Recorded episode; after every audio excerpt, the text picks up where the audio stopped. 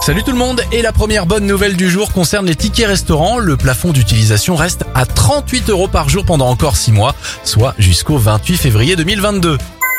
Le héros du jour est un chat pour euh, sauver sa maîtresse tombée dans un ravin. Piran a miaulé sans relâche jusqu'à ce que les secours arrivent sur les lieux.